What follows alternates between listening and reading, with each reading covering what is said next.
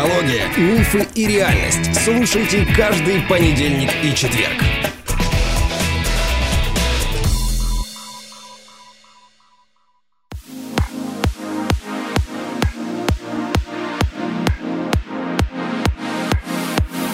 Привет, привет, привет. Всем привет. Это снова я, Вика Капецкая, со своей мамой Александрой Капецкой. Здравствуй, дорогая дочка.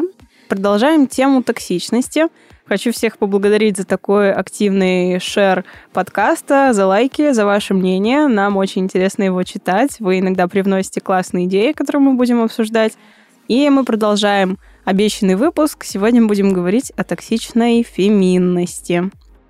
Но раз уж взялись, будем, конечно.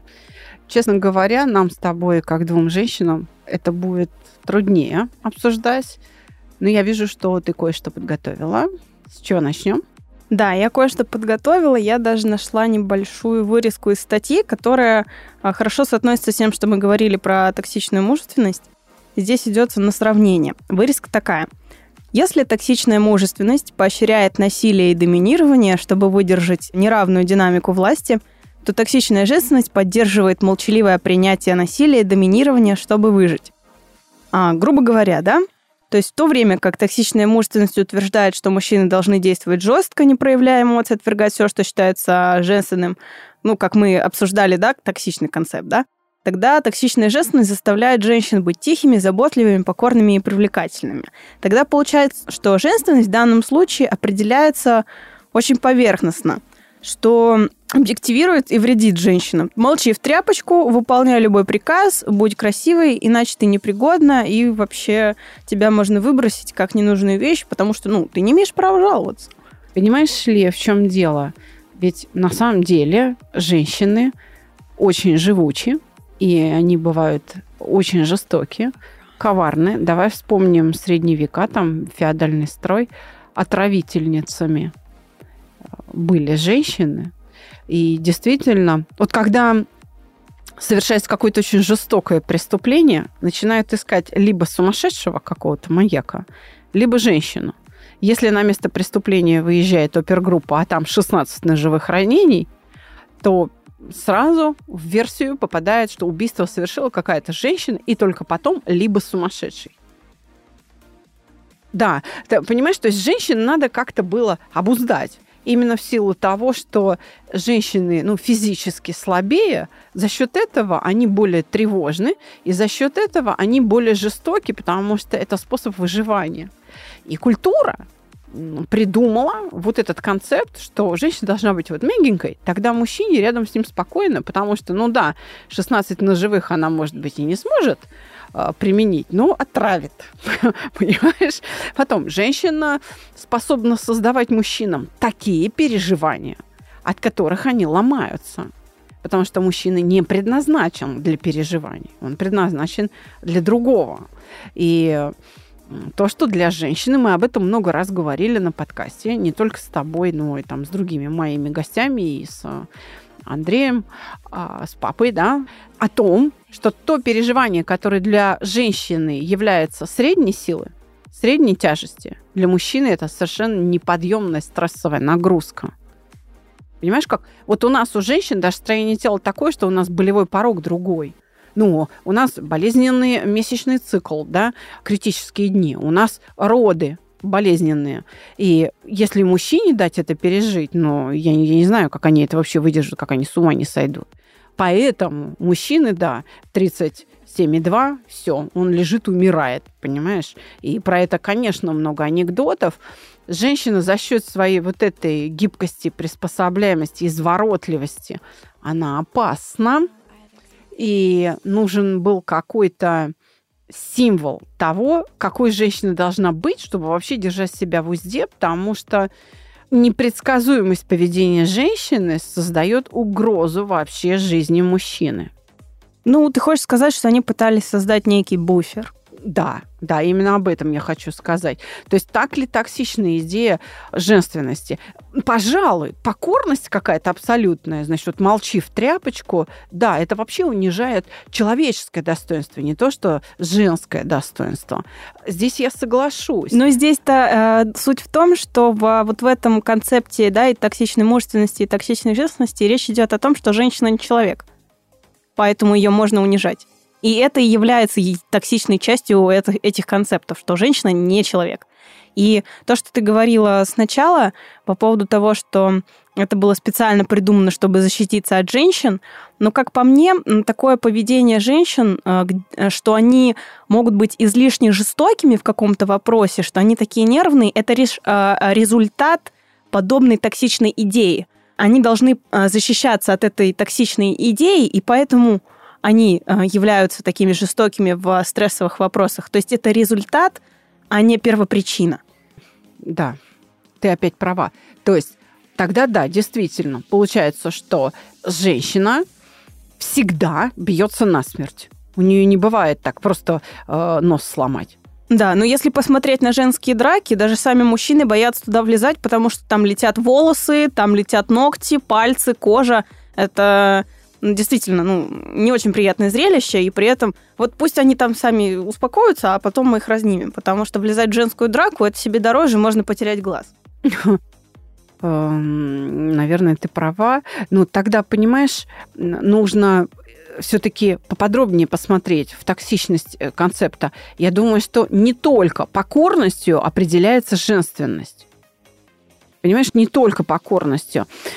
Вот считается же как, что женщина должна обязательно уметь хорошо готовить, она должна обязательно уметь шить, там, вязать, то есть рукодельничать, да, она должна обязательно уметь делать какие-то заготовки на зиму, да, воспитывать детей, быть врачом.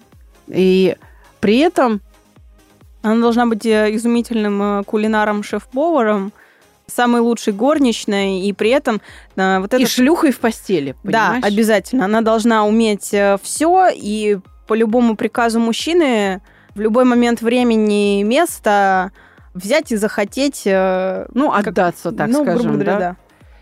Но это больше про обслуживание, где тут именно женственность. Это больше про какие-то культурные требования к поведению э, женщины в семье.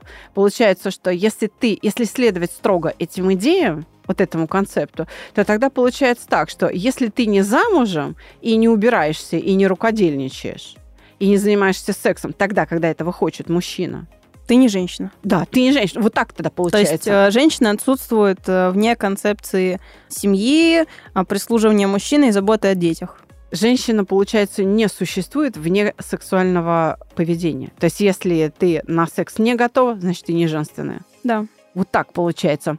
Токсичная часть, э, да, в этом и заключается. То есть, женщина должна хотеть всегда. По приказу. Нет, не всегда, по приказу. То есть, если она хочет всегда, это значит, что кто-то другой может ей воспользоваться. Нет, так нельзя. Она должна отдаваться только одному своему какому-то конкретному там мужчине. Ее властителю, ее богу, там вот это все.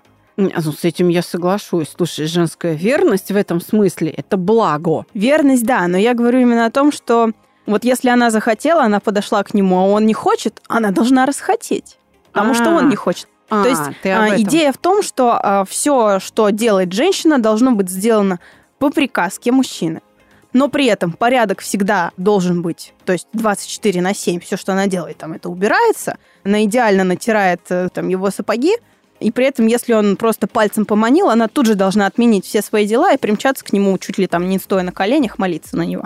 Вот в этом вся суть. Mm-hmm. Я, конечно, очень сильно утрирую и перегибаю, да, но основная часть э, концепта, она состоит именно в том, что женщина, она покорна, и она идеальный сексуальный объект. Я даже думаю, что, наверное, здесь стоит уже э, говорить о том, что женственность уравнивают с сексуальностью. Да, и вот эта идея ядовита, что женственность и сама по себе женщина не равно объект э, для секса.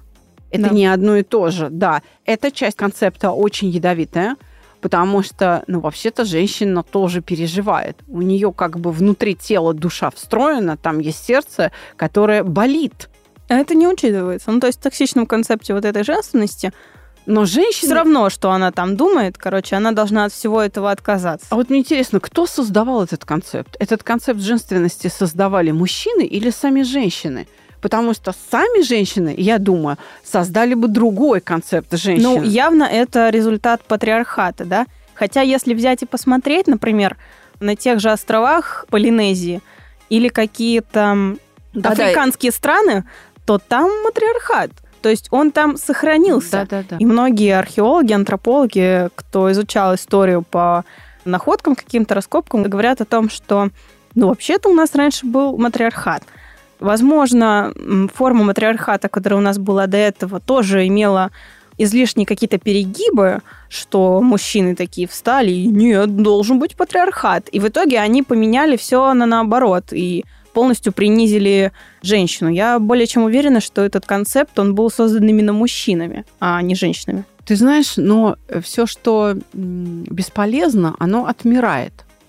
То есть не зря же, не просто же так эпоха матриархата оказалась законченной. Хотя вот сейчас я осмысливаю твои слова и думаю, ну если на каких-то островах Полинезии, я поняла, о чем ты говоришь, есть прям целые государства, целые племена, где мужчина выполняет вот эту обслуживающую женщину роль, то значит все-таки, ну, оно уже дошло до наших дней, значит, в этом что-то есть. И если посмотреть э, историков славянофилов, которые очень увлекаются славянской угу. да, культурой, да. то они как раз говорят, что до появления книги, которая называется «Домострой», женщины у славянских племен, когда были там Дреговичи, Кривичи, Вятичи, ну вот это все. Да, да, да, да, да. Вот. Она там была вообще равна мужчине. И были богатырки. Женщины были воинами, в том числе вместе с мужиками. Да, причем они же выбирали среди богатырей. То есть она еще и выбирала, кого из героев себе в мужья взять. И да, пожалуй, женщина была не просто равна, а мужчина, в общем-то, к ней с пиететом относился. Давай вспомним героев сказок славянских. Василиса Прекрасная, Василиса Премудрая. Да, ведь это очень... Да даже Баба Яга. Ну, пожалуй. Но это не зло. Это женские образы в виде Василисы Премудрой или там Елены Прекрасной. Это очень высокого уровня нравственности и интеллекта а, женщины. Ну, то есть, если посмотреть... А, то есть они образцы прям, причем мужчина признает ее превосходство. Да. И не стыдится пользоваться э, мудростью этой женщины, чтобы решить какую-то свою проблему. То есть проблему решает не женщина, но с подсказкой женщины. Да, и герою не унизительно выполнять какие-то ее поручения, чтобы получить ее благосклонность. То есть он проверки-то проходит. Да. Ну вот даже если взять у евреев, тем не менее, у них действительно мужчина очень большой вес имеет, но у них считается матриархат. То есть у них жена сказала, нам нужен шкаф. А как именно добывать этот шкаф, зарабатывать и собирать этот шкаф решает мужчина. То есть эм, у них очень интересно построено, да, вот вы с Добровинским у вас был а, целый да, сезон, да. и вы об этом сезона, рассказывали, да. как у них все устроено. Александр Андреевич это обсуждал. Нами, это весьма да. интересно.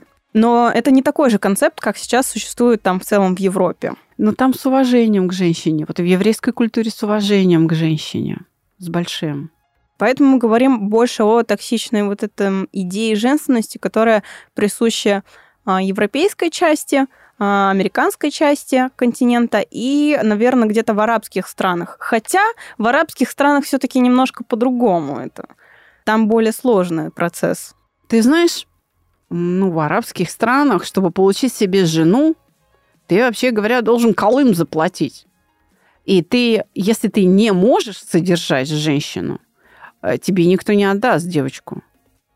Тебе ее никто а в жены не отдаст. Чтобы никак э, совершить, э, ну, тебе надо прямо в буквальном смысле раскошелиться.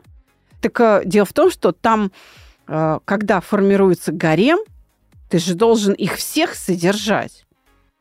Да, но уровне. при этом они все должны молчать. То есть, э, если он выполнил все эти условия, то она должна выполнить все эти условия покорности, должна родить ему ребенка, и при этом только у султаната, получается, женщины должны были быть образованными.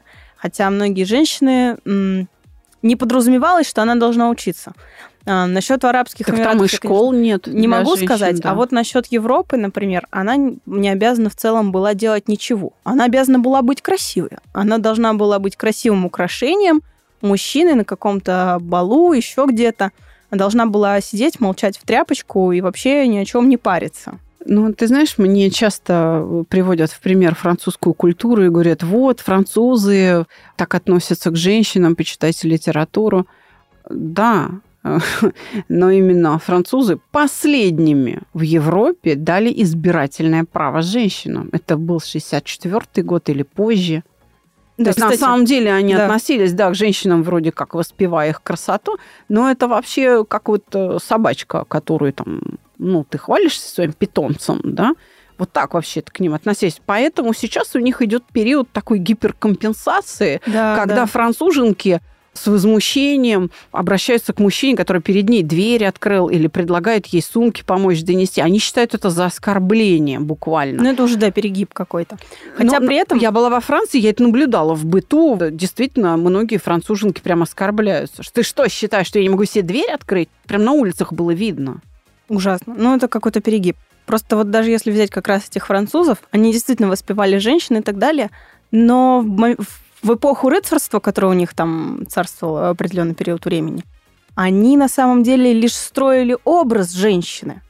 И то не всегда факту, это была реальная женщина. То есть, по факту, то есть свои иллюзии. Не было, да? Они воспевали свои иллюзии. Очень часто этих женщин даже не существовало. Вот тот же Дон Кихот. Да, ну это Этой понятно. женщины не существовало на самом деле. Кто не, не знал, если что, этой истории. Они воспевали некий образ, который они сами себе придумали. И здесь встает вопрос уже в том, что концепт э, женственности правильный, он должен быть создан женщинами, а не мужчинами. Все-таки токсичным является концепт, который уравнивает женщину просто с сексуальным объектом, безмолвным и бездушным. Да, таким То покорным, это... идеально, безусловно покорным. То есть тогда правильный женский концепт, не токсичный, а тот, который усиливает и женщин, и мужчин, должен заключаться в воспевании женщин. Потому что женщина такое же высшее существо, как и мужчина. Здесь уже именно вопрос в том, что да, и женщины, и мужчины а, мы равны в том, что мы абсолютно разные. И нельзя сказать, что вот кто-то лучше, потому что он мужик, или кто-то лучше, потому что это женщина. А, мы абсолютно разные, и я считаю, сравнивать вообще в принципе нельзя. Мужчины сами для себя должны определить концепт о мужественности, но такой, чтобы им самим он не вредил. И также женщины должны определить себе концепт, который бы не вредил нам. Мы все равно существуем в, в одном пространстве. Хорошо. Есть пример попытки сформировать женский концепт современный, причем очень известный, и тебе известный, и ты лично с ней знакома. Да? Да. Перукуа. Австралийская певица Перукуа джазовая певица, одна из, а может быть, самая обсуждаемая джазовая э, певица на планете, э, заявила, что настало время новых медитаций. Надо из сегодняшнего дня создавать медитации и вернуть женщинам их истинную роль. И в основу этого концепта положено понимание того, что именно женщина продолжает жизнь. Именно женщины производят все тела на Земле. Мужчина не может появиться на свет, если не женщина. Получается, что она таким образом заставляет, по сути, принуждает к уважению. Значит, если ты не уважаешь женщину, значит, ты, грубо говоря, выродился из чего-то низменного. Тогда да. как ты-то можешь быть высшим существом, если тебя родило нечто? Да, нечто. Да, не, это... не человек, значит, да. ты, ты не человек, да, да. Да, то есть, ну, что-то там вывалилось, да, и вот, а теперь типа мужик. Ну. И ты знаешь, ее попытка, кстати, формирования вот того, что такое женственность, она, мне кажется, сейчас, на данный момент, почему она так популярна? А потому что она удачная. Если бы это была неудачная попытка, мир не принял бы идею mm, Возможно. Да, да, вполне. Перукуа говорит о том, что нужно избавить женщин от э, вот этого чувства, что ее все время недостаточно, ее все время мало, она все время как бы не может быть довольна собой. Она как раз говорит о том, что сексуальность, да, она присуща женщине, но для того, чтобы продолжать жизнь. То есть наша миссия женская гораздо выше, собственно, удовольствий, связанных с сексом. Ну, То есть да. она далеко за пределами по смыслу этих вот биологических удовольствий. Раньше это вообще был э, ритуал. Э, у многих культур секс являлся определенным ритуалом, где оба должны были получить удовольствие. То есть не просто женщина должна была принять все хотелки мужчины, неважно, нравится ей или нет. Да, это был определенный ритуал. А в азиатской культуре, которую я люблю упоминать, а, у них это вообще способ общения. То есть эм, э, рыцари те же, да, самураи, они должны умели владеть этим искусством. Это было искусство. Ну, слушай, у императоров драконов, вообще при женщинах, императрицах, там была одна у них там императрица, при ней были помощницы, которые отбирали гвардейцев для императрицы. То да. есть она имела наложников среди И он, кстати, тоже император имел э, наложниц э, среди женщин, но это был э, метод управления некий способ дипломатии. А, тем не менее, это не считалось чем-то низменным. С одной стороны, и животным. Христиане как бы ограничили секс, да, в какие-то рамки ввели. А, Христианство вот. сказало, что это вообще грех. Да. Вот. А и с другой этого стороны, не существует. Да, они сделали это чем-то отвратительным. Да. А вот на Востоке нет. Это когда ты занимаешься сексом, ты вообще приближаешься к чему-то божественному. То есть это какое-то действительно волшебное действие. И поэтому оно не может осуществляться насильно. То есть все-таки христианство совершило ошибку, назвав это грехом и вызвав к этому отвращение. Все-таки именно поэтому сейчас, опять же, мы со времен сексуальной революции наблюдаем вот этот вот выход джина из бутылки, который никак не может остановиться. Ну, это именно потому, что это считалось запретом, а запретный плод сладок, да, навели табу на все это, даже на само слово, и все, людей унесло потом.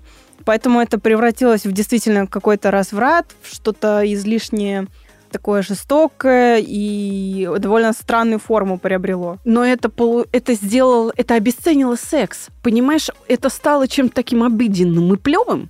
Без, безнравственным каким-то. Да, что вот оно стало безнравственным. А ведь если э, сексу вернуть вот эту, знаешь, божественность, что ли, да, он будет случаться реже, но он за счет этого будет драгоценнее. Он тогда наполнится смыслом. Но нам нужно вернуться опять э, к женственности, к теме того, что критерий сексуальности не является основным критерием женственности. Да, то есть если мы обсуждаем женскую сексуальность, то надо понимать, для чего она. Перукуа говорит, для того, чтобы создавать все тела на Земле и тем самым продолжать жизнь на Земле, человеческую жизнь в самом вот широком смысле слова. И если подытожить, то токсичная сторона концепта женственности состоит в полном отсутствии свободы у женщины. То есть у нее нет никаких прав, а никаких мыслей, никаких идей. Это, то есть полное отсутствие свободы. Ну, в том концепте, который ты заявила в начале выпуска, да. Если женщина не свободна, нет, это вредная идея. Женщина не может жить чужой жизнью, жизнью мужчины. У нее своя жизнь должна быть. Иначе в отсутствие женского сопротивления мужчина не может развиваться. Да. Для того, чтобы было развитие, должно быть какое-то столкновение. Конфликты – это необходимо. И эту свободу женщине надо дать, потому что без этой свободы конфликтов не будет. И мужчина не будет развиваться, ну, как личность, как человек. Он не будет приспосабливаться. Это вообще будет мучить. А, собственно, это и происходит. Когда все так, как он хочет, он начинает мучиться от того, что вот все уже желания удовлетворены, и больше нечего желать. Мы же страдаем как мы знаем, не только от неудовлетворения каких-то потребностей, да, от, от голода, например, но и от обжорства, то есть от пресыщения этой властью мужчины тоже будут страдать. И, собственно говоря, они и мучаются. И у меня на приеме тоже такие бывают. Но ты знаешь, ведь надо понять, откуда это берется. Ведь мы с тобой закончили прошлый выпуск проблемой воспитания. Угу. Что это же воспитуемые вещи. Понимаешь, этот концепт токсичный, ну, то есть ядовитый, вредный, да, эта идея, она передается по наследству через воспитание. Э, Если говорить именно про воспитание, то то, как воспитывают сейчас мужчин и женщин, это титанически отличается друг от друга. Естественно, это должно как-то отличаться, потому что мы разные. Но разница, которую я тебе сейчас приведу, она какая-то просто невероятная. То есть вот, например, Олечка 5 лет, и мама на нее кричит, ты должна уже уметь стирать носки, ты должна уметь гладить. Почему ты не приготовила суп? Я же тебя учила. И вообще, тебя замуж никто такую не возьмет. Какая ты неряха, ты должна была умыться. И ты должна была причесаться. Я в твоем возрасте уже кормила всю семью. И при этом, Олежа, 35 лет, ну, он вот у меня поживет, потому что он пока не может найти себе работу, поэтому пока не может снять квартиру. Я вот ему оладушки принесла. Готовить э, я ему не дам, вдруг он еще порежется. Такое есть. Я тебе больше того хочу сказать. Я могу привести пример уже из своей практики. Да, я Ну, понимаю. привези, да. Да, я понимаю, что ты берешь это из общения там с ровесниками, одноклассниками, ты это наблюдала. Ну, давай теперь я тебе расскажу эпизод. Обращается женщина 42 года, она развелась. После чего я тебе расскажу. К ним домой, к ним с мужем домой приехала мама. Мужу, ну, он старше, ему там 45, к примеру, или 46. Он был чуть старше этой женщины. Мгм. Они сидят, две женщины общаются на кухне, а вот э, мужчине приспичило пойти в душ. Он, он пошел в душ. Три-четыре минуты проходит, немного времени. И свекровь заявляет, что ты тут сидишь? Она, в растерянности, в смысле? Иди потри ему спинку. На что женщина говорит, мама, ну, если ему надо будет, он меня позовет. Вообще взрослый мужчина, там уже пятый десяток разменял. Откуда вы такие беретесь, что вы за ленивые такие? И мама, недолго думая, значит, идет в ванну к 45-летнему сыну, трет ему спинку, мылит, трет ему спинку, возвращается. И, и, в общем-то, когда он вышел из душа, она сказала, что эта женщина тебе не годится. Если она отказывается тебе спинку потереть, то в другой, более серьезной ситуации, что же будет? Она тебя первая предаст, она тебе в эту спинку нож воткнет, и вообще на нее нельзя ни в чем положиться, разводись. И он развелся. И он Жуть взял и развелся с ней. Э, Это же абсолютно, ну, как говорится, бабье поведение. Понимаешь, у него же нет вообще... Он просто послушный мальчик. Да. Это... Да. А это как раз беспрекословное подчинение. Это как раз женский концепт. Тогда, Мгм. получается, эта маманя воспитала себе дочку.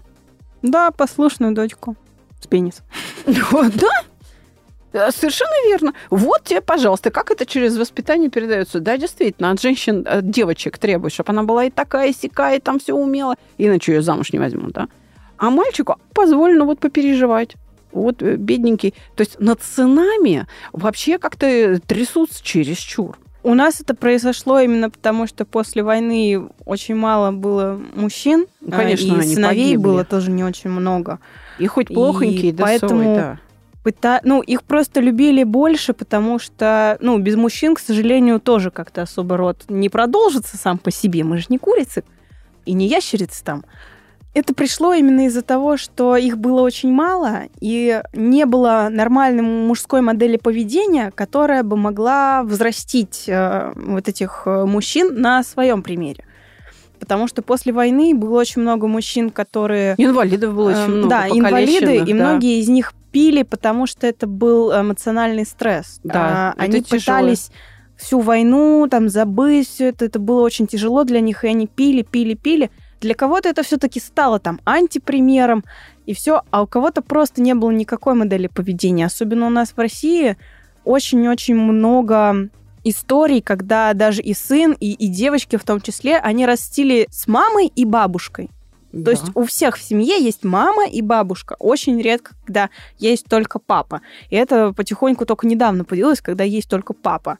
И из-за этого получалось, что всем прививалась некая женская модель поведения. Но при этом все равно женская модель поведения получилась больше у мужчин, потому что так, ты тут это переживаешь, иди уберись, э, там, прибери в своей комнате и делать тебе нечего, на, иди приберись, говорили девушкам. Ну, девочкам маленьким, даже там десятилетним.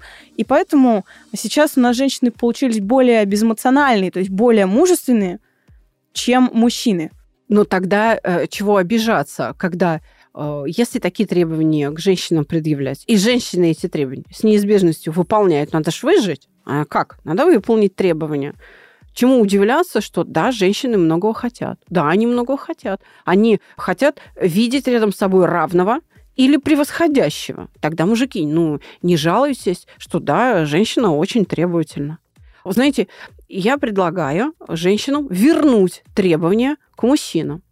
Тогда, во-первых, мужчинам будет легче жить, потому что они все это будут уметь. И они вернут себе статус-кво. И вы, наконец, их начнете уважать. Но мужчины сами себя начнут уважать, потому что они же сами себе навязывают все эти идеи. Они передают их друг другу. И при этом многие из них не могут соблюсти это в полной мере, но пропагандируют это всем, чтобы как бы казаться впереди паровоза. Скажи, пожалуйста, а вот в эту идею женственности, в нетоксичную, а, скажем так, в правильную, в необходимую, должна вписываться, скажем, хитрость и изворотливость? Да, мне кажется, что... Я имею в виду женскую хитрость да, и да, женскую да. изворотливость. В женском концепте нетоксичном должна быть именно вот эта гибкость, какая-то смекалка, такая вот обходить ситуации стороной. Именно вот эта подвижность э, идей, разума, оно чисто женское, мне все-таки кажется. То есть мы думаем нелинейно. И из-за этого многим мужчинам кажется, что мы нелогичны, и логики у нас нету. Потому что у них логика довольно структурирована, она прямая такая, вот, ну, прямая. Ну, у них, да, причины Иногда ветвистая. Вот такая, иногда ветвистая. А у нас она вот как клубок. В целом мы можем одно с другим связать очень далекое, казалось бы. Просто мы каждый этап связи не озвучиваем. А если мы начнем озвучивать, все станет на свои места. Просто нам нет в этом необходимости. Ну, потому что у нас способность такая есть. И здесь нужно найти какой-то баланс. Вот смотри, в идею женственности входит ли необходимость носить только платье и только юбки? Ведь это атрибутика женская. Ну, нет, я здесь не согласна. Вот даже те же самые викинги, которые ты любила в прошлом эпизоде упоминать, они вообще-то носили юбки. А сами викинги? Я не знала, я думала, что это исключительно кельты. Ну, кельт технически это юбка. Они под ним вообще ничего не носили. А, например, в моей любимой Азии а мужчины носили платья. То есть э, вот этот да ханбок, ладно, грубо говоря, у них действительно там были какие-то портки внизу, но, грубо говоря, это такой халат. Это такой халат, выглядит как прямое платье. Окей, тогда и у славян рубаха, вообще-то, она была и у мужчин, и у женщин. Цари носили сарафаны, между ну, прочим. рубахи, да. Концепт э, юбка обязательно женская, а штаны обязательно мужское, ну, он никак не относится к э, гендерным признакам. Но как древние э, носили эту одежду, как она была сшита, и как сейчас выглядит юбка, ну ты меня извини, это совершенно разные виды одежды. Но и сейчас юбки можно по-разному шить. Это все-таки уже именно особенности конкретного кроя подстроения тела больше. Потому что есть очень много юбок современных, которые, ну, честно говоря, не очень выглядят э, каким-то женственными.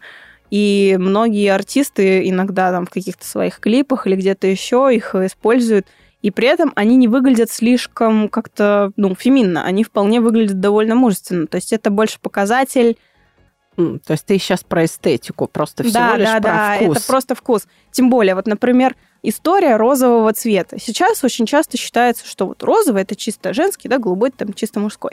Но при этом вообще-то раньше, если взять само появление цвета, как его создавали, розовый было очень сложно получить. Это был очень дорогой, богатый цвет для одежды, для текстиля. И изначально его надевали графья именно мужчины. И он считался именно мужским цветом. И только потом, когда его стало проще получать, он стал более распространенным, его стали делать для женских платьев. Но изначально носили мужчины розовый цвет. А голубой был получен еще до этого, и при этом а, даже на иконах можно заметить, что, например, у Матери Божьей, да, у нее платье синего цвета. То есть эм, даже в отношении цветов вот эта гендерная идентичность, что вот синий это мальчик, а розовый это девочка, это очень спорный вопрос. То есть она меняется, она мигрирует э, как бы от одной половины человечества к другой в разные исторические периоды. Хорошо, а давайте такой-то компонент женственности обсудим. Женщина имеет право быть глупой и бестолковой. Вот образ блондинки. И женщины очень многие этим прикрываются. Как раз женская хитрость в этом и заключается. Ведь есть же э, такое мнение, что умная женщина всегда точно знает, когда надо притвориться глупой. Ну, это уже метод манипуляции. Но, тем не менее, не могу сказать, имеет что право женщина быть глупой или нет. Хорошо, ко мне обращается, у меня есть клиент, который вообще, честно говоря, ему просто с профвыгоранием вот надо было решить вопрос. Почему? А он доктор. Он доктор, оперирующий mm. хирург, и ему надо было себя как-то поддержать. Нагрузка действительно очень большая. Медиков же сокращают. Да, а, да, все, да. все меньше и меньше персонала, и а, у него нагрузка все больше и больше. Конечно, ты будешь выгорать. Ну, это просто утомляемость. И он э, делился со мной такими словами, говорит, вот пытаюсь дочку отругать за что-то. Ну, там, где-то она там ошиблась, какой-то проступок совершила. Он говорит, я начинаю ее там что это такое? Ну, начинаю отчитывать, а делает, э, значит, эти спаниели глаза и говорит, хлопает ресницами. Да, ну что ты хочешь, я же девочка. И все. Все возражения отца разрушиваются. То есть он по умолчанию принимает этот концепт как абсолютно нормальный и необходимый. Он прощает ей все.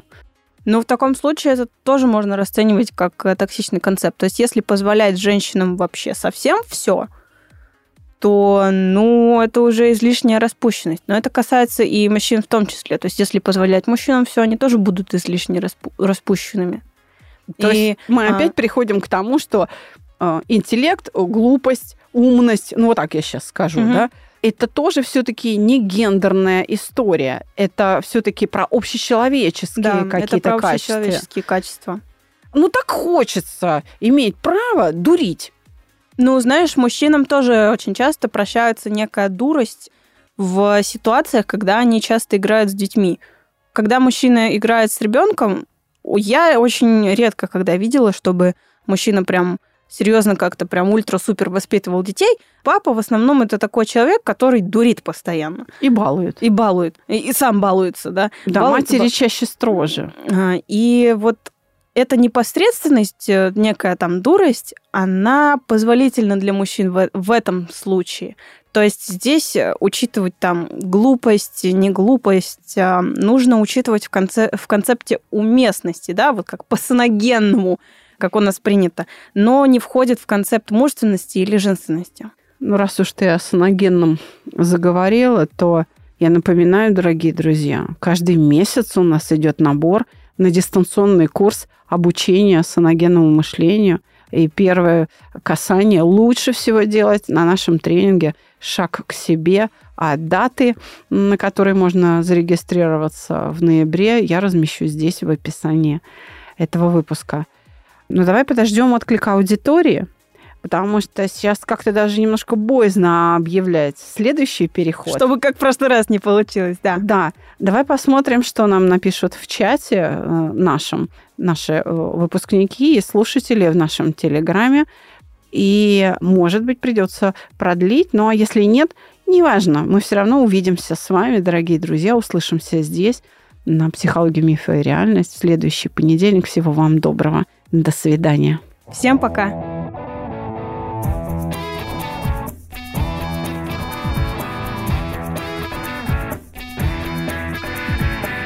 Психология, мифы и реальность. Слушайте каждый понедельник и четверг.